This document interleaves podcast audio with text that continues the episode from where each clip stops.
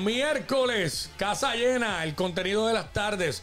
Otro episodio más. Hoy tenemos un programazo a otro nivel. Ya lo saben, los invito a que ahora mismo vayan para YouTube, ahí, Spark of TV. Y ahí eh, están todos nuestros contenidos. Y al igual que este episodio de hoy, eh, Spark of TV, Spark of TV. Y estamos en vivo desde aquí mismo, desde los estudios de Spark of en San Juan, Puerto Rico. Dale a la campanita para que te lleguen las notificaciones. Y estamos ready para darle un programazo. Hoy casa llena. Jafet Santiago en la casa, Leroy Santiago en la casa. Y nuestra colaboradora de Lux, Lida García. Eso es. Estamos ahí. Ready to, ro- ready to go, yo, yo me papi. acostumbré al Sí, no, no, diga, no, no, no diga el otro, no diga el otro que nos demandan, nos demandan. Eso tiene copyrights. ¿Cuál, cuál otro? Ok, dijiste ready to. Iba a ponerse ready red. Tacho, no, eso no Te- puedes no decir. te mandan, no te mandan por eso. Eso ok. tiene copyright. Ya, Muy bien, muy no bien. sabía, Qué bueno no sa- saberlo. No No, chacho, sabía no. eso, no sabía eso. Ah, tú sabes. Pero, pero estamos aquí. Michael estamos Buffer. todos. Sí. Estamos de fiesta con, ¿no? Y al cielo. que- Estamos, cansados pero felices, como Oye, diría estamos, Wisin. Estamos ready, papi. Bueno, yo no, yo no estoy cansada, estoy pompeada. Lida- Lida siempre llega a pompear. Lida, en realidad, Lida tiene un espíritu siempre jovial. Sí. Jovial. No, yo lo dije por, por- porque Wisin lo dijo. ¿Qué dice, qué dice eso? Ella tú sabes, Quickie. Señores, ¿Qué es la que a- hay, a- papi? papi, ayer sabemos que, bueno, excusamos, le damos gracias a Marjorie Soe, porque Marjorie estuvo con, conmigo, me acompañó el día de las brujas. Que, que, by the way, me tripió bien brutal el disfraz. No, Me Marjorie. Y el story, el story me de encantó, ella. me de encantó. verdad Y, que- y que el pelo del héroe. No, no, no, Marco, el mismo Marco Antonio Soria, el mismo. No, no, Leroy, no permitas eso. Tú ¿Por estás más bueno que él. No, no, yo... De eso, que yo soy la, la, la directora de casting aquí de las Exacto. mujeres que llaman para saber ahí. si salen ¿Cómo que dice? no. ¿Cómo que dice uno de los temas más No importantes? hay nada más difícil que vivir sin ti. Es que tra- estos son dos belloneras. Son dos belloneras humanas.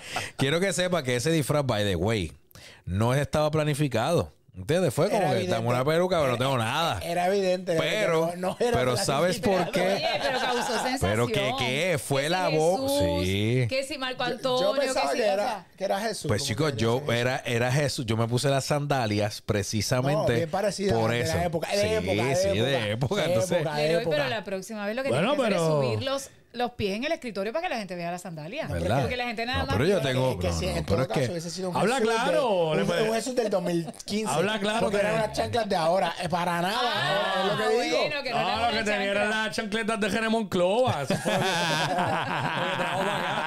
que. El tema es que fui al supermercado y cuando voy a pagar, la cajera me dice, asumo que eres Marco Antonio Solís. Y tú dices, Y yo ah, dije, ese. ¿sabes qué?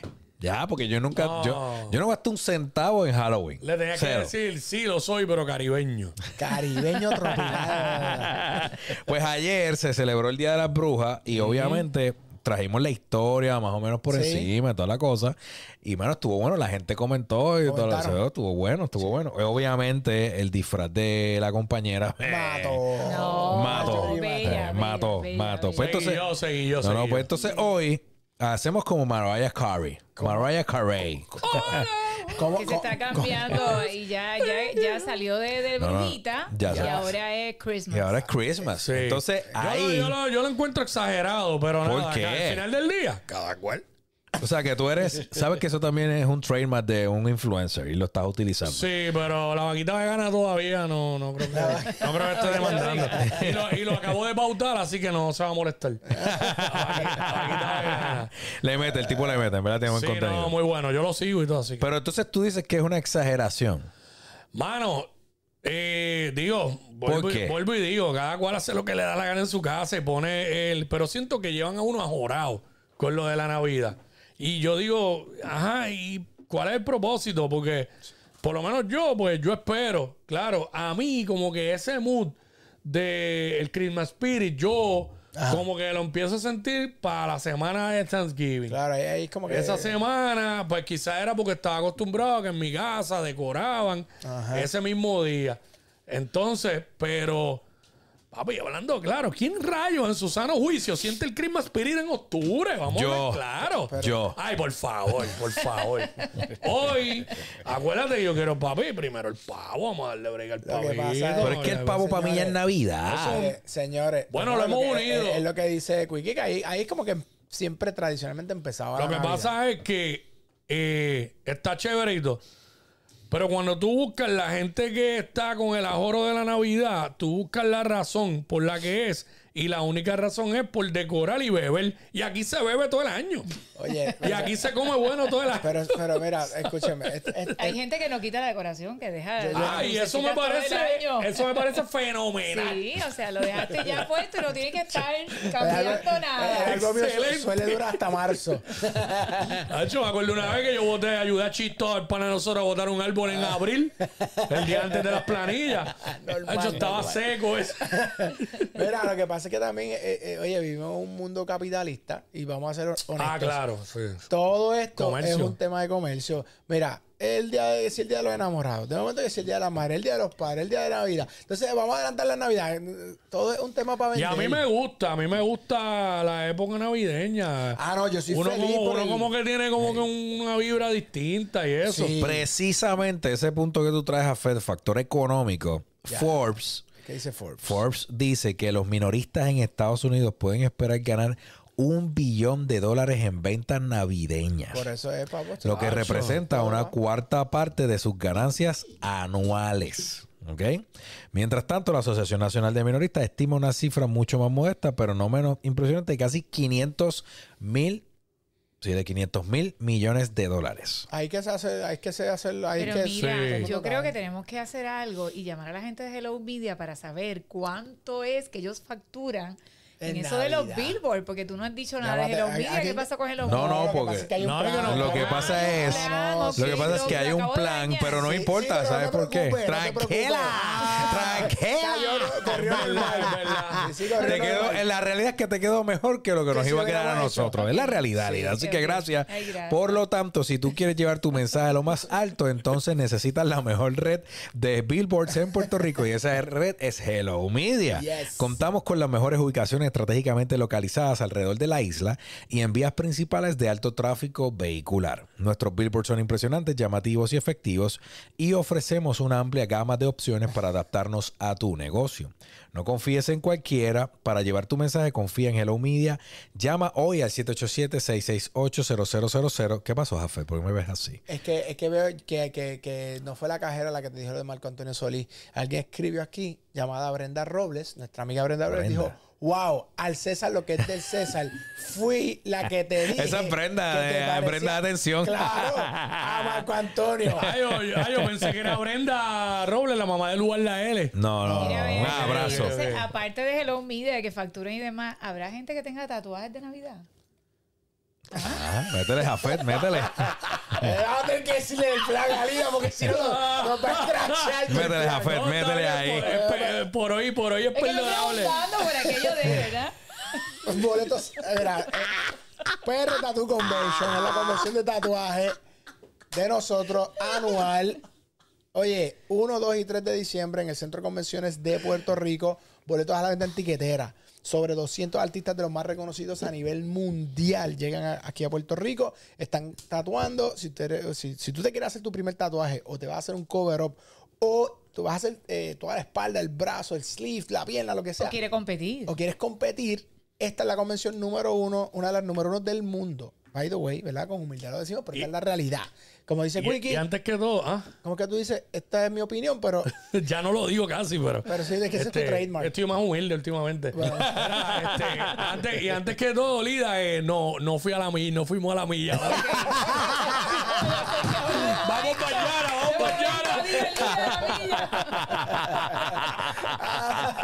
Eso está Mañana, mañana, mañana pero, mira, prtattooconvention.com o síguenos también en pr underscore tattoo, doble T, O, underscore convention en Instagram, que es la página donde tú puedes ver todos los artistas ahí.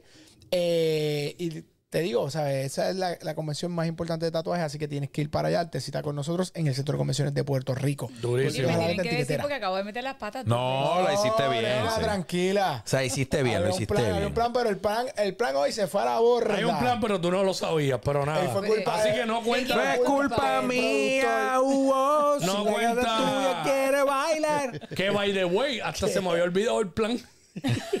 Gracias a que Pero- lo, Déjame ver, aquí está el plan. Sí, pero no cuenta. no. otra cosa que tuvimos. Ya, pues y la Pero- culpa es mía. Pero no cuenta. Deja de borrar las cosas, a fe. Déjalo ahí. Steady, Mira. steady. Esto Pero no plan, cuenta. me de la política, el plan, el No, plan. no, no, no, no. El plan El plan del del plan. plan. No cuenta cómo metí de pata porque ya desconocía. Papi, no, y al contrario, que corrió súper cool. Mm. Me gustó, me encantó. Exacto. Ok, muy bien. Yo lo que pienso es que ustedes de verdad están eh, al garete. Productor, Les pregunto. Vamos por la calle del medio, papi. La que, la que, la que, la que. Por la calle del medio, caballito. ¿Qué es la que hay, papi?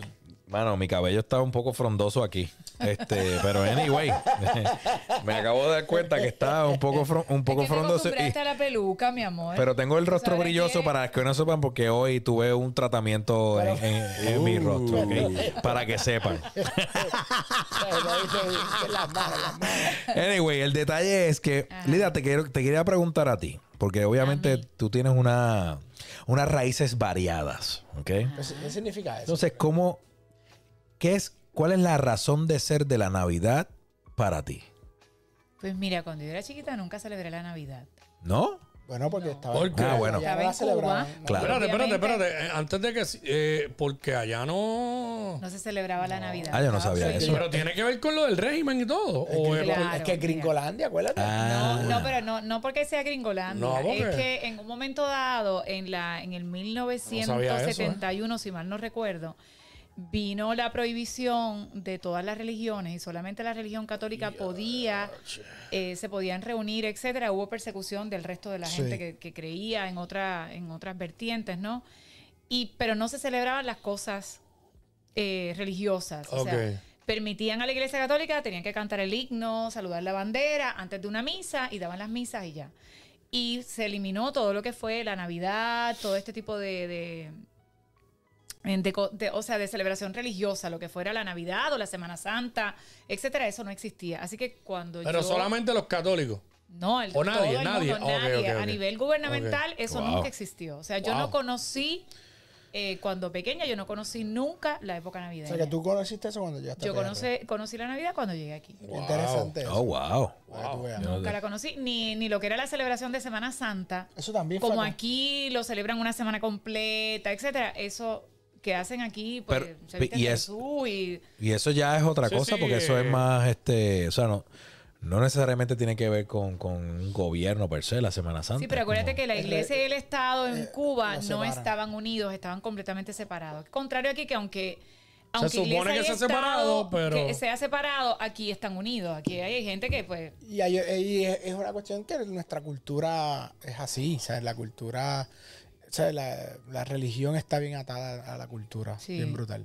Por lo tanto, no es una época que para mí eh, sea muy significativa ni nada, porque no fue algo que yo como que que, como que crecí con eso. Ok. Y, y por otro lado, pues, eh, no me quiero adelantar, ¿verdad? El libreto, pero, No, pero- parte, parte de lo que, No, de lo no que hoy se va a hablar aquí. No, yo no tengo perse. Tú sabes que aquí en los libretos, cuando Jafé viene, Se no rompen. importan, ¿sabes? Eh. Pero, pero no, Y yo- de y yo siempre corro sin libreto, eh, pues obviamente existe todo este tipo de, de, verdad, de creencia de parte de uno de parte de otro, que pues Jesús no nació el 25 de diciembre, sabemos históricamente por qué se determina ese día, quién fue el que lo hizo, eh, todo este tipo de cosas. Entonces, pues no, nunca fue como que algo que yo celebrara constantemente. O sea, no es que no es que no pueda hacerlo, pero no es, no es algo, no es, no es lo que más a mí me gusta del año. Yo prefiero celebrar la primavera o celebrar que, que en realidad que la Ok. Navidad. Eso No es es un punto- algo como que... Mira, es un punto bien eh, distinto a, a nuestra, a nuestra Súper diferente. Es bien, curioso, y es bien curioso porque en Puerto Rico La la- gente lo, lo- más. lo más que se celebra, Yo estaba yo pensando en el pie forzado. lo más que se celebra y el día eh, durante la época navideña que más se celebra es el único día que no tiene que ver nada con la Navidad, despedida de año. No tiene que ver nada con la Navidad. Es verdad. Nada. O sea, técnicamente no tiene que ver nada. En Cuba tampoco Pero- se celebraba la despedida de año, se esperaba el primero de enero, que era la revolución cubana. El, el- o Y sea, ahí celebraban. Y el primero de enero se celebraba el triunfo de la revolución cubana. O sea que nadie celebraba. Lo que egocentrista era ese Fidel, mano. Increíble, mano. Wow. Pero una pregunta, ¿qué, qué, sabe? Además de la revolución, o sea, ustedes en los hogares no podían, o sea, no, no. No es que estaba prohibido. Mano, es que O sea, exacto. cuando, la, cuando, cuando algo está prohibido, te, te, cogen meten preso. O sea, es Te que meten preso. y te chotea. Hacho, que para que tú veas. El que- vecino te que es chotea. Claro, eh, y no, y que hay, hay como, ¿cómo es que dicen eso? Los Los líderes. comités de- de defensa de la revolución, que en cada calle, en cada Ah, hay cuadra, un había líder. una casa, un líder. y Había un ese líder lambón, un lambón del Ese gobierno. era como el Exacto. policía, Y pero en es cada como. esquina, o sea, en una época, yo creo que como hasta el año 1977, que yo pueda recordar, Ese en cada año- esquina habían dos militares. Oh, wow. Sí. Por la, por la calle donde vivía y todo. Dos militares en cada esquina. O sea, tenías, eh, por ejemplo, en la, en la calle donde yo me crié, se llama Isabel la Católica. eh, esa calle tiene uno, dos, tres, tiene porque todavía existe, uno, dos, tres, cuatro, cinco, seis, siete, ocho, nueve casas de este lado, nueve casas del otro lado. Son casas antiguas, ¿no? Yo me crié en Pinar del Río y es un, es un, una provincia, en el- o sea, la ciudad de Pinar del Río eh, es una provincia antigua, súper antiquísima. Así que son casas de esas viejísimas. Y entonces tienes las nueve del frente, las nueve tuyas, y en cada esquina habían dos militares, dos militares, Y dos una, militares, dos pregu- militares. una pregunta, porque ya cuando hemos hablado de lo que es la comida, la ropa, que también lo dijiste en el en la entrevista con Jafet en el negocio del entretenimiento, la construcción de las casas también es como que son iguales. O sea, tú, por ejemplo, aquí uno viene y hace una casa al gusto de uno como uno le da la gana. Obviamente sacando los permisos y todo. Allá no eres libre de hacer eso. Allá No, es... lo que pasa es que en Cuba no hay propiedad privada. Por lo tanto, las casas pertenecen al Estado. Esa casa donde nosotros estábamos pertenecía al Estado. Por eso, al momento de nosotros irnos de Cuba, ¿verdad? Había que entregársela al Estado. y era como que tu papá pagaba renta por esa casa. Se pagaba una renta. Ok, ok. Se le paga una renta al Estado. Wow. Pero no es, y no se supone que el, propia. y se supone que el Estado hiciera una distribución justa y razonable de ese dinero que reciben de todos los cubanos que, que viven allá. Claro. Se supone, claro. Wow. Se supone. Con eso de. Pero Fidel obviamente sabemos que es un tipo muy acaudalado. Sí, no, imagínate esos bancos de Suiza, los tenía virados. Y sus hijos lo heredaron. Sí, mano, y comía langosta y filet miñón y todo eso. cañón, ¿verdad? Como si- pero entonces, ah, pero entonces yo pensaría, yo, ¿verdad? Que entonces, como son del gobierno, las casas tenían que ser más o menos similares, casi Pero No, no, no, lo que ¿No? pasa es que son casas, es como tú decir, Viejo San Juan. coger el viejo San Juan o coger el casco de Guayama, el casco de Isabel, el casco de Cabo ajá. Rojo, que son San las casitas Germán. antiguas de, de la Eh, plaza, alrededor eso. de la plaza. Eso. Y chula. Ese tipo de, de, anti- de, de casita antigua y hasta la idea que yo vivo ahí. Pero ¿qué pasa? Mira esto. Yo vivo ahí y ahora yo tengo 80 años y ahí vivimos todos juntos. Yo soy la abuelita, vive mi hijo, viven mis nietos. Fallezco yo. Como se queda mi hijo, no lo pueden sacar de ahí. Siempre que tú, Mm. o sea, se quedan de generación tras generación tras generación. Pero son casas que tienen 500, 600 años Wow. de construcción, por eso es que se están todas cayendo. Y no, la- bueno, que no le hacen nada, Eh, no la la casa remodelan donde- ni la nada. casa ¿no? donde yo vivía era una, era una casa bien pequeñita. O sea, yo no vivía en una casa súper grande. Cuando yo era chiquita la veía gigantesca, pero después cuando fui de grande, pues la veo pe- súper pequeña. ¿Cuándo fue la última vez que fuiste? 2008. Wow. Una casa de dos cuartos, tenía patio interior, patio posterior, eh, tenía la cocina, el baño y un pequeño comedor y obviamente sala, pero la sala era pequeña, o sea, la sala, la sala era súper pequeñita. Las casas eran hacia atrás, me explico. Tienes sala, el- a través del patio interior podías llegar directo a la cocina para que no te pasaran por los dos cuartos. Tienes un pasillo, está un cuarto, el próximo cuarto, conectas con la sala, tienes ahí el, el baño y la cocina. Me gustan esas Pero, casas de patio pero era interior. una casa bien pobrecita, con, o sea, lo que nosotros teníamos era un fogón, o sea, no había una estufa. ¿Y en madera o era cemento? Con gas. Eh, la casa. Ajá. No, la casa era de mampostería. Que se llama mampostería, que son las construcciones del viejo San Juan, estas construcciones súper duras, súper Sí, sí, porque sólidas. yo me refería porque por Cuba pasan huracanes también y una casa en madera. Pero el techo no era con vigas como el viejo San Juan, Ok, ¿verdad? ok. Yo viví en la Sol 314, tuve mi, mi primera casa, esa fue mi- la primera casa que yo tuve, que compré eh, en la Sol 314 aquí en el viejo San Juan. No era con vigas, era Mm. de techo, o sea, era mampostería.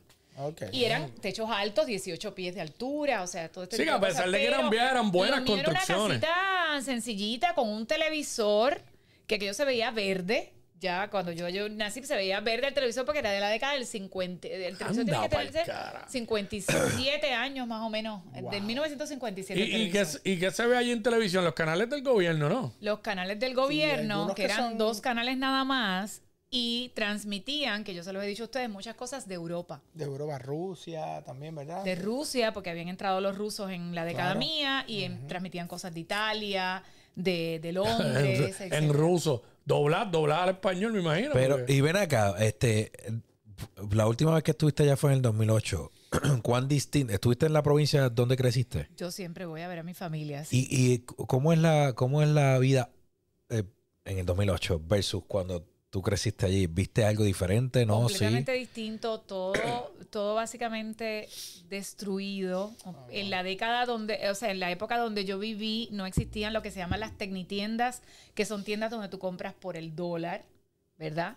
Eh, que pues tú le mandas dólares a tu familia y entonces la familia va a esa tecnitienda y puede comprar cosas. En la época mía no existían las tecnitiendas, o sea, fue una época de mucha pobreza extrema porque no había gente fuera que pudiera enviar algo y no existían esas tecnitiendas para comprar, así que lo que existía era lo que existía. Wow.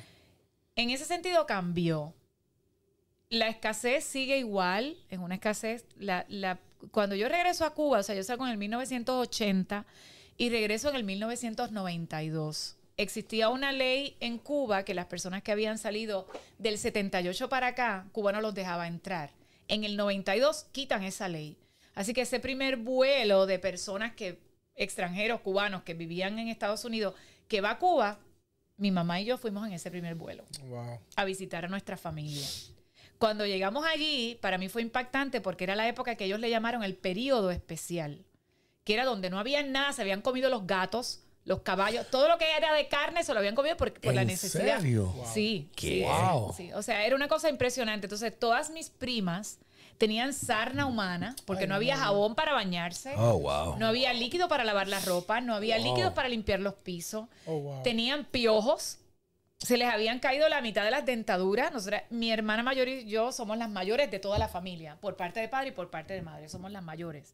Wow. Ellas son menores que yo, y ya no tenían dientes y en ese momento, año 1992, yo tendría 25, 26 años. O sea que eran menores, estamos hablando de gente de 16, 17, 18 años sin dentadura Wow. por la falta de vitamina, la, la vitaminosis. O sea, cuando te da vitaminosis, pues pierdes la dentadura. Wow. Wow. Y muchas que, que ya la vista no, no veían bien, se les había afectado. Eh, la gente es extremadamente delgada. Para mí fue impactante. Fue tan impactante que yo bajé 14 libras en 5 días. Ah, ya. 14. Y en aquel momento, yo peso ahora 124. En aquel momento yo pesaba 116, era cuando yo modelaba, bailaba. 116 libras, perder 14, yo me quedé en 102 cuando yo llego a Puerto Rico, que voy al médico, el médico me dijo, lo que tú tienes es una desnutrición.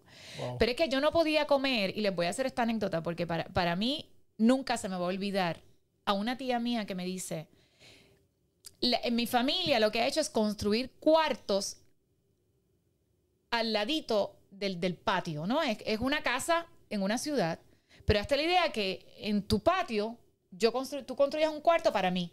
Ok. Y arriba tú construyes otro cuartito para el héroe. Y al ladito del del héroe le construiste uno. ajá. Entonces han ido con pequeños ladrillos, o sea, no es una construcción Claro. Bonita son ni hecha, o sea, es, es, son espacios. Entonces todos ellos viven ahí, en los diferentes. O sea, la mayoría viven ahí. Entonces mi tía me dice, ¿por qué tú no vas? Mañana yo te quiero invitar a comer Dito.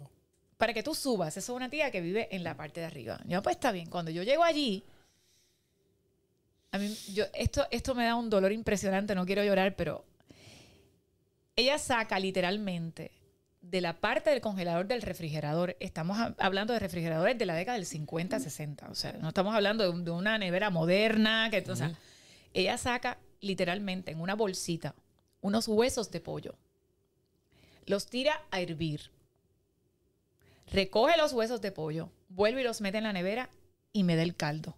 Esa era la comida que ella tenía para mí. La escasez era tan grande que yo, pues yo dije, yo no puedo comer lo que yo, lo que, lo que ellos tengan aquí, yo no puedo comérmelo porque ellos necesitan más que yo, pues yo voy a regresar a Puerto Rico claro. y me voy a hartar.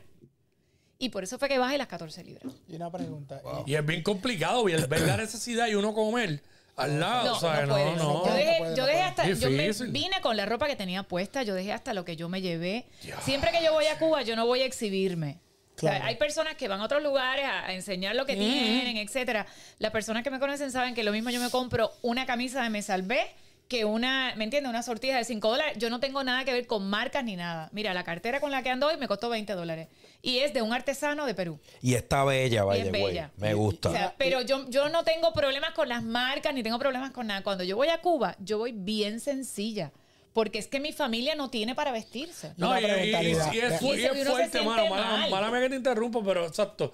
Uno llegar ahí, mano, con, con A- ropa a de marca. a que tú Y sabes eso que- no- Y hay una pregunta. Y tú, por ejemplo, como si tú quisieras ir a una, a una tecnitienda, ¿eh? Tecnitienda, y hay ropa o algo, tú le puedes comprar allí mismo y se lo Sí, deja. Eso, se- sí, te- eso, te lo eso se permiten. puede hacer, pero la- la- esa primera vez que yo fui, a mí me, me iban a arrestar ¿Por qué? y les voy a contar por qué. Ay, bien. Ah, tenía, ya tenían las tecnitiendas, tenían las tecnitiendas, y entonces yo voy con mis tías a la tecnitienda. Ujú. Cuando yo llego, ¿este es el mío? Sí, es el mío. Reino Alexander. Reino, no te puedo llamar ahora, desaparecete. Soy ilusionista. Gracias por eso, grábalo para que se reina. Está bueno ese. Hay que traer a Reynolds para acá. Ese está bueno. Trucos. me hace un truco, papi, aquí. Exacto, porque desaparece alguien. Aunque tú creas que se va, lo, desaparecemos con Reynolds. Pues yo llego a las tecnitiendas con mis tías. Entonces había una fila súper larga. Los que han vivido en Cuba, los que son cubanos, etcétera, pueden contar esto, ¿verdad? Y, y el que ha ido de visita también lo puede saber. La fila daba la vuelta por unos bloques por allá abajo, entonces yo me paro en lo último de la fila. Ya de por sí, cuando la gente, cuando el cubano te ve, sea que lleves una t-shirt de 5 dólares, es que no la hay allí. Ya saben que tú eres extranjero o que vienes de otro lugar. Entonces viene este militar, tiqui, tiqui, tiqui, y se me para al lado y me dice, señorita, usted puede pasar. Había una gente en una fila, larguísima, porque usted es extranjera. Entonces le dije, espera un momento, le digo a la que está al frente mío, ¿cuánto tiempo tú llevas en la fila? Me dicen, bueno, llevamos dos días. Yo marco. ¿Dos días? Sí, ellos lo que hacen es que va la prima, está, se llora, viene la otra, la sustituye, es lo que se llama marcar. Mar- en Cuba se le dice marcar. Marca la fila, sustituye. Le dije, que ustedes llevan dos días. Le dije, yo, yo no puedo entrar, le dije yo al militar. Yo no puedo entrar porque ella lleva aquí dos días. Yo tengo que esperar que me toque mi turno. Pero usted es extranjera. Yo le dije, no, yo no soy extranjera. Yo soy cubana. Sí, pero tú vives en Estados Unidos y tú eres ciudadana americana. En aquel momento yo no era ciudadana americana, era residente permanente. Yo no tenía la ciudadanía todavía. Oh, wow. Y entonces yo le digo, no, yo soy residente permanente en Puerto Rico, pero yo no soy ciudadana americana, yo soy ciudadana cubana. No, pero que tú vives afuera, tú puedes pasar. Y dije, tú me quieres decir a mí, le dije yo al militar, por eso es que me iban a arrestar. Tú me quieres decir a mí que yo que me fui de Cuba, que ustedes me consideran una gusana, una contrarrevolucionaria, yo tengo más derechos que esto que han estado chupándose la revolución cubana aquí Wow. yo me voy a quedar en esta fila hasta que entre el último. Si usted me pasa a mí, tiene que pasar a todos los que están al frente porque tienen más derechos que yo, porque viven en la Revolución Cubana. Yo me fui y gozo del privilegio de vivir en Puerto Rico. Esta gente tiene hambre, tiene sed todos los días y no tiene nada que ponerse. Wow. Y el tipo, ¿que la voy a tener que arrestar? Pues arrésteme. Y mami, mami, histérica. Mira, Lida, por favor. Ay. Yo no, yo soy muy radical. Para ciertas cosas soy demasiado radical. Eso corre en la sangre cubana. Eso, eso, eso le corre por las venas. No Es puede haber otra manera, Es señores. que yo no soy cubano y me hubiesen arrestado No, igual porque es que es no puede haber injusto. otra Es manera. Es injusto, O sea, mano, ¿Y cómo, ¿sabes? cómo Justicia es reaccionaron, justicia. ¿Cómo reaccionaron? ¿Cómo reaccionó la persona que está al frente, los cubanos que están? Empezaron a aplaudir, obviamente todo el mundo vino Chacho. y ya se, se le iba a formar el único motín, pues tuvo que calmarse el señor. Con Y más yo me quedé razón en la te iban a arrestar. Marcamos, hicimos los, mar- los marcados propios y después de dos días fue que pudimos entrar a la tecnitienda. Ay, bien. Eh, eh, eh, te voy a decir algo. Y, y- y a veces este, en Puerto Rico, en Estados Unidos, nosotros no, no este, apreciamos mucha, todo lo que tenemos. Y la gente aquí se queja por trivialidades muchas veces. esta, esta historia es para pelo. Mano, Esta historia es para pelo. ¿sabes? Uno tiene que, mire, ser agradecido con lo que tiene. Uno tiene que ser agradecido de haber nacido. Nada más es el privilegio de nosotros haber nacido en esta islita donde podemos tener nuestra, nuestra cultura caribeña, donde tenemos nuestra, o sea, como Lo que más importante que se tiene en Puerto Rico es la libertad. libertad. Libertad. Esa es la O sea, palabra, esa es la realidad. vivir en un país donde tú te sientes oprimido, donde tú eh, sientes que por pensar de una manera distinta, yo les puedo hacer 500 mil cuentos, señores. Yo tenía cuatro años de edad. Y cuando tú llegabas a la escuela, y les voy a hacer este cuento para que sepan, ¿verdad? Yo me crié en la religión testigo de Jehová. Mi mamá es testigo de Jehová. Oh, wow. ¿Ok? Así que cuando viene la prohibición, cierran los salones del reino, empieza la persecución contra los testigos de Jehová, los empiezan a arrestar, a los hombres los arrestaban, los metían en un, en un eh, hueco con excremento, les hundían la cabeza, los sacaban y le decían, reniega de tu Dios Jehová o te mueres. Y volvían. ¿Cuántos murieron en Cuba? Wow. Nosotros no podíamos predicar de casa en casa como se hace aquí, ¿verdad? La predicación de casa en casa. Así que había que aprenderse los textos bíblicos para tú poderle predicar a alguien que no te fuera a decirle al gobierno que tú eras testigo de Jehová y que le estabas predicando. No se podía predicar. Recuerden que prohíben la- todas las religiones, exceptuando la católica que permitía cantar el himno y saludar la bandera. ¿Ok? Es bien importante que nos paremos en ese contexto, la década del 70, la prohibición. Por lo tanto, yo me aprendí montones de textos bíblicos, me conozco la Biblia casi completa, porque es que Mateo 24, 14 está pone nueva del reino, que se, o sea, Sí, es sí, como sí. aprendérmelo, ¿no? Me lo aprendí. A mi mamá estuvieron a punto de arrestarla porque no sé cómo llegaba la revista La Atalaya, llegaba, y mami era una de las que la transcribía en, en, Español. No, en, en una maquinilla y se repartía porque las reuniones se hacían clandestinamente en diferentes casas por grupitos de cuatro, porque estaba prohibido por ley, Sí, no solamente de- a los religiosos, estaba prohibido por ley las reuniones en público de cuatro o cinco personas, rompían y te arrestaban. Sí. O sea, no Sí, porque podían se tomaban- haber cinco se- personas en una esquina. Se pensaba que iban a hacer algo, Iban algún hacer algo contra el ataque. Pero entonces, en público y en, y en- bueno, es que ahí nada era privado. Y en- eh, o sea, tú llegabas a una Sí. casa, había una- vigilancia, había, sí, porque en había una vigilancia casa- los comités de, re- de defensa de la revolución. Bueno, podemos decir Pues un que en una casa era un privado día porque a pertenecía se al la llevan gobierno. arrestada. A tu mamá. A mi Wow. mamá la arrestaron, yo me acuerdo de ese día, la arrestan y el que la salva es un vecino que dice, no, eso, es, ella no es, no es de esto, ella no. Entonces el que la salva es, pero se la yo me re- recuerdo el día que se la llevan arrestada y ya papi estaba Preso. preso.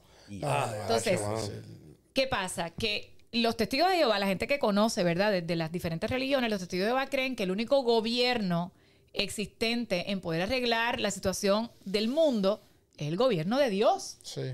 Y no se afilian con ningún partido político. Y no hacen expresiones políticas y no se hace nada. Así que desde los cuatro años, cuando tú ibas a la escuela, que venía el matutino y el vespertino, a todos los niños los ponían en fila a saludar la bandera y a cantar el himno nacional. Por lo tanto, si yo estaba dentro de esa religión, yo no cantaba ni el himno ni saludaba la bandera. Y un día a todos ustedes les voy a enseñar mis rodillas. Desde los cuatro hasta los nueve años, a mí todos los días me ponían en una covacha contra una pared con chapas de malta en las rodillas. Yo salía, yo no sé cómo yo pasé la escuela porque yo tenía que recoger todos de mis compañeros para aprendérmelo porque a mí no me permitían entrar a los salones. Solo por eso. Wow. Y yo con las rodillitas sangrando, imagínate una nena de cuatro años. Hasta los siete, hasta yo los nueve. Tengo tres hijas, yo te digo. Exacto. Yo no sé cómo yo Entonces, con Eh, todo este tipo de cosas uno las pasó, ¿verdad? Eh, eh, dentro del- de, de los procesos, tú te vas o endureciendo o te vas ablandando o vas entendiendo. Hay momentos en que tú no entiendes nada, que tú dices, pero espérate. Pero cuando tú llegas a un país, por eso es que hablo de la libertad, que te permite pensar como tú quieres. Por eso hablé de la libertad de prensa, por eso hablamos de la libertad de expresión, por eso hablamos, porque aquí hay La libertad de libertad. culto, de- de libertad de reunión, culto. de Tú puedes pensar lo que tú quieras Y oye, es completamente diferente, es, es Tacho, claro. contraproducente y el, el- el cambio obviamente es contraproducente, pero también las vivencias, porque yo ahora mismo aquí, mañana entro a una misa y nadie me dice nada. Claro. Mañana voy a la iglesia Pentecostés porque yo he ido a todas, o sea, voy aquí y puedo y me siento y escucho. Y voy a la musulmana, aquí hay hasta un templo japonés que yo he ido.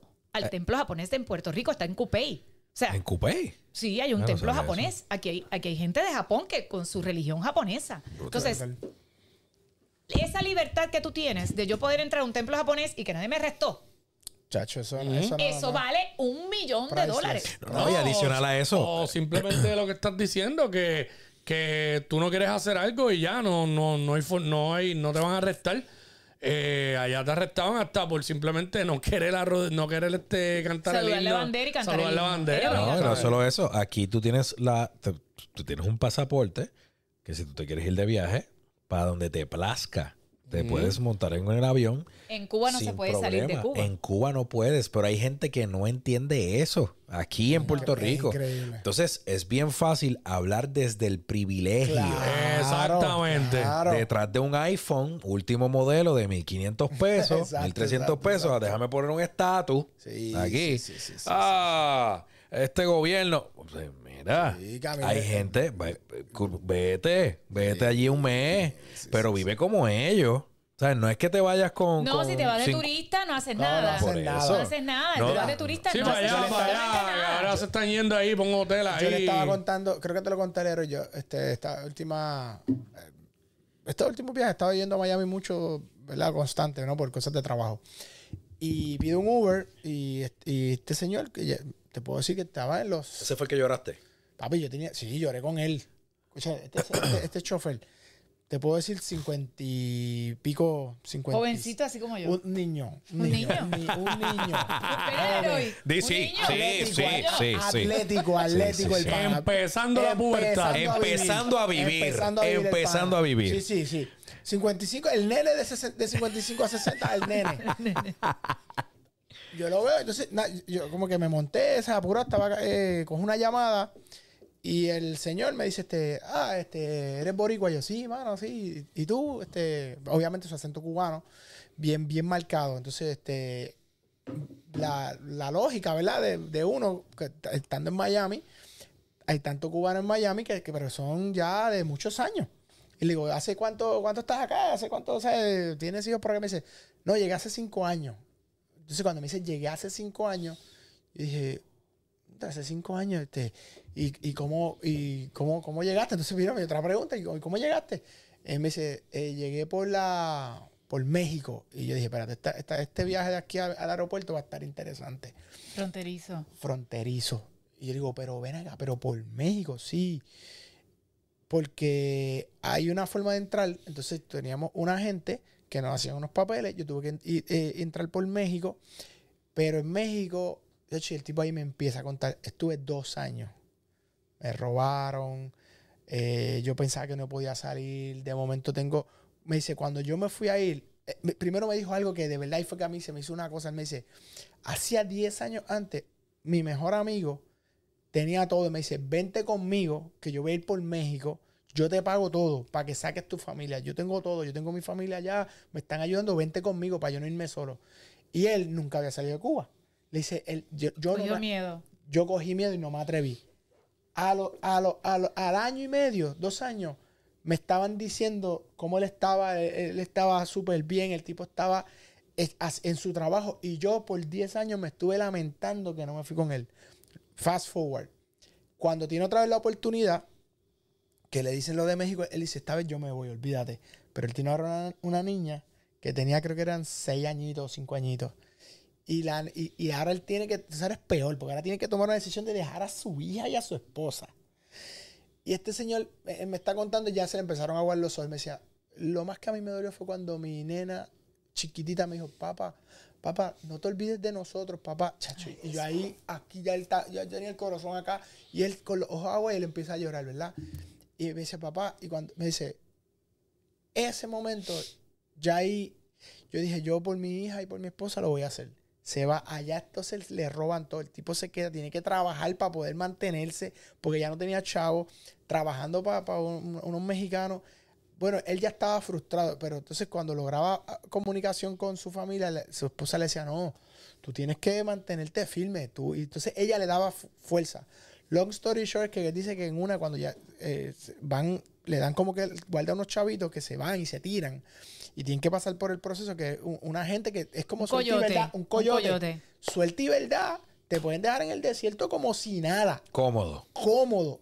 Mano, el tipo dice, mira, aquí él dice que llegó un punto que iba con esa gente que él vio, maltrataban gente. Bueno, él me dice, mira, lo peor que tú puedas ver, en un momento dado yo ya quería virar. Y de momento vamos por un sitio donde, donde habían como unos guardias fronterizos mexicanos. Y todo el mundo sale corriendo y se empieza a esconder por un área. Y yo dije, yo me voy para ahí y yo le voy a decir a esta gente que me deporten para Cuba. Yo no soporto esto aquí más. El tipo llega al sitio donde el mexicano los guardia. Le dice, yo quiero que ustedes me lleven para Cuba. Yo, ya yo llevo dos años sin mi familia, no sé qué. Y este tipo dice, y el, el mexicano se queda mirándolo. Le dice, cubano, si usted sigue esa carretera, usted va a llegar a Estados Unidos. Siga por ahí. Él, no, no, tú no me estás entendiendo, yo no voy a coger ese, ese, ese desierto. Le digo, cubano, siga por ahí que en un día usted va a llegar a Estados Unidos. Arranque que yo no lo voy a llevar para Cuba. Y él Lo dice, dejaron. lo dejaron. Todos los demás, él se va entonces ahora solo. Se encuentra con los demás allá. Y los demás, pero loco, no te cogieron. Me dice, papi, yo, yo le estaba diciendo a estos tipos que me deportaran, no me querían deportar. El tipo ya está allí y él tenía que llamar a un teléfono cuando llegara allí. Y llamó y viene una persona. Le dice, toma estos papeles. En aquella curvita que está allí, ya tú estás en terreno americano. Métete para allá que te van, cuando vengan para donde ti, tú le vas a decir que tú eres este, te- vas a pedir asilo político. Y ya allá adentro te está esperando alguien. De hecho, él dice que él pasó, cuando él pasó por el área que era, efectivamente ya está en territorio americano. Él dice, yo, yo me acuerdo de aquella línea que yo pasé. Y yo le entregué esos papeles tan pronto llegaron los guardias y le dijeron, vete allí, dale, chequeate. Efectivamente, hicieron todos los papeles. Me dice, a los dos años ya yo había guardado 70 mil dólares. A los tres años ya yo estaba sacando mi familia de Cuba. El día que, que- por el mismo proceso, el día que están en México para entrar, es que Trump da la de esto que no permite que, que entren. Mi familia está en México, donde yo estuve dos años. Me dice, yo, ellos llorando y yo acá haciéndome el fuerte, pero yo viví eso. Y este tipo me está hablando a mí. Y yo pensaba, ¿sabes lo que yo estaba pensando? Yo decía, mano, yo acabo de coger, yo cojo un avión cuando a mí me da la gana. Yo me voy para donde a mí me da la gana. Y yo a veces pienso, ah, si me voy, hago este negocio. Este tipo lo que me está diciendo y como dejó su familia, su familia entonces está esto aquí en México, yo decía, qué, qué mal agradecido tú eres, Jafet. Y decía, Dios mío, que, que yo me sentía, para que tú veas, yo empecé a apreciar todo lo que para uno es normal. Y este señor llorando, y yo acá con un taco así, con una lágrima ya, él contándome su historia. Y entonces él me empezó a decir, mira, cuando tú te vengas a mudar para acá, yo, no, no, yo tengo negocio. Sí, pero escúchame, escúchame. Cuando- tú vienes a Miami mucho y haces negocio, sí. Cuando tú te vengas para Miami, y yo ahí como que, y yo con, hecho una lágrima ahí hasta me salía porque el tipo me está hablando tan y tan Transparente. transparente de lo que se vive y cómo se vive. Que no es lo que, lo que tú ves y, y la película de los más revolucionarios. No, no, no. Esto es cómo se vive. Esto es lo que, la, Oye, la cruda realidad. ¿Y cómo, ¿Y cómo es el proceso? ¿Cómo llegan a México? Mano, lo mismo, como que un tema de entrada. eh, Son bien, con papeles falsos. todo es correcto. Por eso, pero de una eh, manera u por, otra, eh, avión. Por avión. Ah, por avión, ok. Llegan Ah, por, avión. avión. Son unos papeles preparados, unas Hay como cosas preparadas como de trabajo. Sí. Sí, Sí, pero sí. yo pienso que muchos prefieren irse por ahí eh, a montarse en una balsa de esa y Sí. cruzar, que aunque sean 90 Yo no me atrevo a montarme en una balsa de No, esa. tú eres loco, yo, Yo tengo un tampoco. Pero, pero en la necesidad Oye, pero es que y en lo el desespero lo hacen, porque es la verdad. Un pana mío, Javi Huerre, de Latin Kids, Ajá. Alzamora, Ja- Javi Huerre, un promotor de radio de Miami, mi pana, atleta de Cuba, de, de- de- de- atleta de- del levantamiento de PS y qué sé yo. Javi mi pana. Javi me contó cómo él llegó a Cuba. Me dice, yo me A- a Miami. A Miami, perdóname. Él se amarró, se amarró y él iba en un bote en la parte del frente porque no había espacio. Así llegó Javi a, a Miami. Para. Amarrado. Él se amarró porque papi sí. ¿sabes? Eso tiene que ser horrible. No, no, no. Esto, esto es Javi, güey. ¿Sabes qué? Voy a llamar a Javi para que esté con nosotros en el negocio. Voy a llamar a Javi. Mano. Papá, Javi me contó eso y yo no. Se yo decía, mano, Javi, tipo joven, fuerte, pero Javi es dama, un fajón. Para que tú veas cómo la gente. Es la desesperación, el hambre. Cuando hay hambre, pues imagínate. Tú, sa- Hecho, tú sabes cuando yo, yo dentro de, la, de las giras que, que estuve realizando, uno de los, de los, de los momentos más como que, que yo hice un clic y dije, diantre. La verdad es que no, so- yo no estoy siendo lo suficientemente agradecido. Me pasó en Venezuela. Ok. La primera vez que fui a Venezuela, eh, actually, primera y única, que todos estábamos como que estaba medio tensa La cosa porque no. Sí, no- está no- caliente, está Venezuela un caliente y momento toda la cosa. el país más, Exactamente. Pues entonces, pues llegamos allá toda la cosa, una opulencia. eh, ¿Sabes? Cuando tú llegas, toda la cosa. Ahora, cuando llega el momento de, de pedir el, ¿verdad? El rider y la, la, la- la- el hospitality, que ahí El están las comidas y toda la cosa. Recuerdo la, la persona a cargo de esa parte, eh, pues me llama aparte y me lleva a- al camerino de como que de la producción local. Sí. Me lleva aparte y me dice, mira, este, señor Leroy, Santiago, este, mira, eh, no sé cómo decirte esto, pero a ver si de qué manera me puedes ayudar. Era una señora, una bella persona. Y yo, "Pues, pero dime, ¿cómo te ayudo? Como que, ¿qué es la que hay? Papá, yo, Sí, sí, no sabía, pasó algo con un músico o lo que sea, pues me toca resolver. Ajá, ajá. Me dice, mira, nosotros te vamos a traer la comida, pero yo te voy a pedir de favor que pidan las cantidades exactas. ¿Ok? Porque tenemos mucho problema de eh, pues, los supermercados y toda la cosa, y como que la cosa está bien tensa afuera. No Ah, estoy que diciendo que pueden asaltar si los ven cogiendo comida. revolú. Entonces yo ahí como que, pero, di, di, sea, no, ¿Qué? mira, yo lo que necesito es que tú me digas las cantidades, lo que se va a comer, pero bien exacto. No te puedo pedir cantidades de más. Claro, Nada. claro. Tiene que ser Lo que al dedillo. Y yo, ok, pues, papá, yo fui, me senté con el corillo, mira, familia, está pasando esto. Esto es lo que hay. No quiero pelea, no quiero nada. Esto es lo que hay, tenemos que... Hubo par, hubo par del crew que pasaron hambre ahí entonces. No, no, chacho, todo el mundo como- comimos, se comió súper bien como quiera, Wow, pero, increíble, pero todo el mundo hizo como que, Andrés, hay una gran necesidad, Sí, man. ¿sabes? Hay una gran necesidad. Qué fuerte, mano. Y, y entonces tú llegar a tu casa, aquí a Puerto Rico, y tener a veces tú dices, mano, no he ido al supermercado. Pero tú tienes tu paquete de galletas de por soda, tus siete latas de atún, tienes un paquete de carne molida en el freezer que lo que tienes que Y que descongelar. puedes ir al supermercado cuando te dé la gana, a la hora que te dé la gana, comprar lo que te dé la gana, las cantidades que te dé la gana. Venezuela, Venezuela Es está. libertad, esa es la palabra. Sí, exactamente, Libertad. libertad, y que hay de todo. Que hay- Y es que- Venezuela está casi como Cuba. Sí. Literalmente. O sea, la última vez que yo estuve fue ahora con el- la gira de Súbete a mi moto, Bueno, pues ¿verdad? obviamente estamos de gira. Y eh, fue hace menos de un año. Yo tengo muchas amistades con las que todavía eh, me entrevistan a los artistas. O sea, cada vez que yo hago un media tour en Puerto Rico, cualquiera de los artistas que está haciendo media tour ahora, todas estas prensas de Colombia, etcétera, yo las pongo, ¿verdad? Y me entrevistan. Yo tengo una gran amiga en una de las grandes emisoras de allá, que es la emisora rumbera que se escucha por Venezuela y Perú, se llama Eleonora Paulino. No sé si estás viendo esto, Eleonora, te envío un beso, te amo muchísimo. Nosotros hablamos a diario y tenemos entrevistas la semana que viene y todo. Y Eleonora vive en Anaco, no vive en Caracas. Y yo iba a estar en Caracas. Y yo llamo a Eleonora y le digo, Eleonora, yo te quiero ver, voy tal día para Venezuela. Me dice, Lida, es que no tengo gasolina. Ay, Dios Está bien. Eleonora, yo te envío el dinero. Y me dice, no, no, no, es que tú no me estás entendiendo. No hay Es que no hay gasolina. O sea, no me tienes que enviar el dinero. Es que no tengo gasolina. No hay cómo llegar. O sea, no tengo gasolina. No hay donde comprarla. No existe la gasolina en un país Rico en petrolero. petróleo. Pero volvemos a lo mismo. Son gobiernos totalitarios. Y aquí, aquí no se vive un gobierno totalitario. Para nada. No, no, no, no, no. Aquí es que entramos en esta parte. Aquí. ¿Cuándo fue el momento en que la gente sintió un El poquito huracán. de la presión María. de lo que se vive en esos lugares? María. María, María, María. hacer la fila. Ah, entonces el desespero era que los calores, que esto, que el calor en casa, porque El no tengo el aire. ¿Cómo? El hielo. El La hielo. peleando por hielo, apuñalado, apuñalaron a uno por hielo, etcétera. Y porque pues, pues, te puedes Claro. comprar un paquete de huevos nada más, por familia o por Ya. persona, ya ni me acuerdo. Ya, Ese eso. control que se vivió en ese momento. Tacho, se me tenía agitado a mí. Es Por la verdad. eso. Imagínate. Entonces tú dices, ah, pero ven acá. Papi, es para cuando el huracán, mi nena tenía nueve meses, tomaba fórmula. Tacho. Y, y yo llegó el momento de que no se conseguía en ningún lado. Entonces, eso fue en ese momento. En estos países. Es toda la vida. Siempre, tú sabes. todos los días, todos los días, todos los días lo mismo, salir a ver No, qué tú fuerte. consigues para llevar a tu No, no, no, yo te digo, papi. Es horrible. Cualquiera se tira en una. Es horrible. Pasa que SBS trajo dos- un vagón allí al parking lleno de suministros de allá y pues, pero porque eso fue por ese tiempo.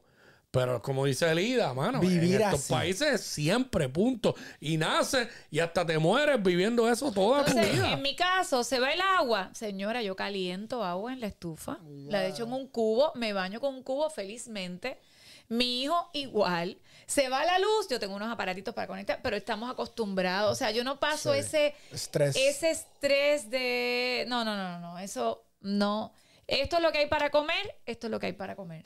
Yo llego a tu casa y tú me das la sopa de lenteja, yo soy feliz con la sopa de lenteja. y Me olvídate de lo gustan, me gustan, O sea, me gustan. no es, no es, Me comería una hora. no es eh, eh, el, el- el- el afán de tener. Eh, es simplemente cubrir las necesidades básicas. No es un afán de tener, tener, tener, tener, tener.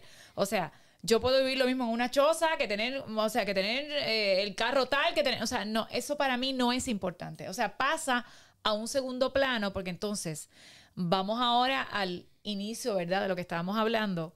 La Navidad, cuando yo llegué a Puerto Rico, lo, lo que siempre he visto es que la gente se vuelve egoísta, que quieren regalo. O sea, que a alguien no le daban un regalo, yo decía, ¿pero por qué? O sea, ¿por qué esto de esta manera que no debería ser de esta manera? Entonces, te conviertes en alguien egocentrista, que todo tiene que ser para ti. Yo le tengo que regalar a fulano, porque si no le regalo a fulano, el tipo se enoja.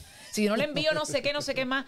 Y entonces empiezas a ver ciertas actitudes que no son las correctas cuando en realidad la vida se compone de la amistad, de la familia, del amor, de y eso es todo el año. Y yo siempre Eso digo, no es una mira, época especial. y yo siempre digo, yo por ejemplo pienso, si tú puedes regalar algo, regálalo. Pero, fine, disfruta Sí. el momento, porque, porque el que pueda, que lo haga.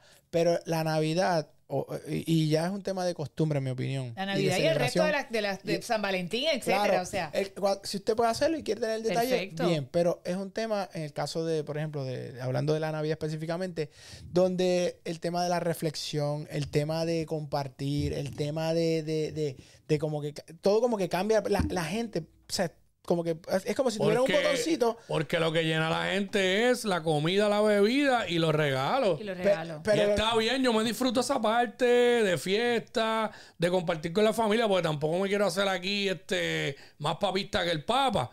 Pero hay una razón principal por la que uno celebra la Navidad. Y yo te digo algo, mano, yo paso de los regalos, yo soy bien, este, eh, yo no soy como todo el mundo, o la mayoría de la gente. Tú los ves saliendo de plaza con 15 bolsas para regalarle a medio mundo y, y a veces ven las mujeres, no, es que todavía no he conseguido el regalo de fulanito. boludo". Y yo digo, mira, yo le regalo a mi esposa, mi esposa me regala a mí, Santa Claus y los Reyes para la nena, y ya, y si acaso le llevo algo a mi papá y a mi mamá. Pero, mano, yo no estoy regalando a medio mundo. Aparte de que detesto los intercambios de regalos. Y ¿Quién estamos me- planificando quien uno. me conoce a mí de toda la vida pero, sabe que pero, yo nunca participo Pero, está- pero papi, nosotros estamos Díselo planificando uno por primera vez ¿Sabes el por contenido de las tardes. ¿Sabes por qué? Sí. Porque en primer grado, porque en primer grado yo llevé el Pero regalo. señores, no nos compliquemos. Los, los magos, ¿qué le llevaron a Jesús? Incienso, mirra y oro. Eso es así. ¿Cuál tú quieres? Oro, oro, porque te toca. Yo No, soy- no, no, no, no, oro no le puedes Este, regalar. me- me regalarle oro. aceite o mirra. Chocolate, chocolate. Mira, no, porque en primer grado la nena que le toque, mira, yo llevé el regalo y la nena que le tocaba regalarme a mí no fue Ah, y no me ah, regaló. no, está chimbo. Moraleja. Moraleja. ¿Cuál es la moraleja, moraleja? Por teléfono y díselo ahora. Moraleja. Me debes un regalo. Intercambio de regalos. Iba a decir algo, pero no. Eh, PG-13. Intercambio de regalos, amigos secretos y todo eso. Son charrerías. Disfrute la Navidad como es. Regale, disfrute, pero sin sacarse de la mente por lo que realmente, cuál es la razón principal por la que celebramos la Navidad. El nacimiento niñito vacile, Jesús. y va, exacto, el, el nacimiento de nuestro Señor Jesucristo. Y, reflexión. y reflexión y comparte en familia y vacile también porque hablen claro, o sea, su roncañita si quiere, pero eso es como que más secundario. Yo siempre digo, señores, que la Navidad, el mejor regalo que usted le puede dar a cualquier persona es su tiempo. Eso no vuelve. Calidad de tiempo. Pero su tiempo bien dado. No es que esté ahí parado mirando el celular. Ah, pues aplícate lo que la También. última vez que fui a tu casa no me hiciste mío, caso para nada, señor. para que lo sepa. Mire, Porque de señora que me está viendo, esto de momento se convierte en una cosa como que de terapia psicológica entre hermanos. Sí.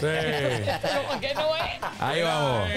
Oye, y, y si son pareja, tengan intimidad para que no lleguen aborrecidos a los sitios por la mañana. Eso pasa. Claro, mire, emule a los franceses. ¿Cómo es eso? ¿Cómo es eso? Cuando los franceses sabían que Adolfo Hitler iba a atacar Francia, Tenía sexo. to- todos dijeron vamos a hacer el amor. Y todo el mundo se puso a hacer el amor. Claro, corillo. Viene Hitler, viene Hay- hay Hitler, amenaza. viene Hitler. Hay amenaza. Hay amenaza para Puerto Rico. Amenaza para Puerto Rico. Baby, espérame que voy. Ah. Zulao.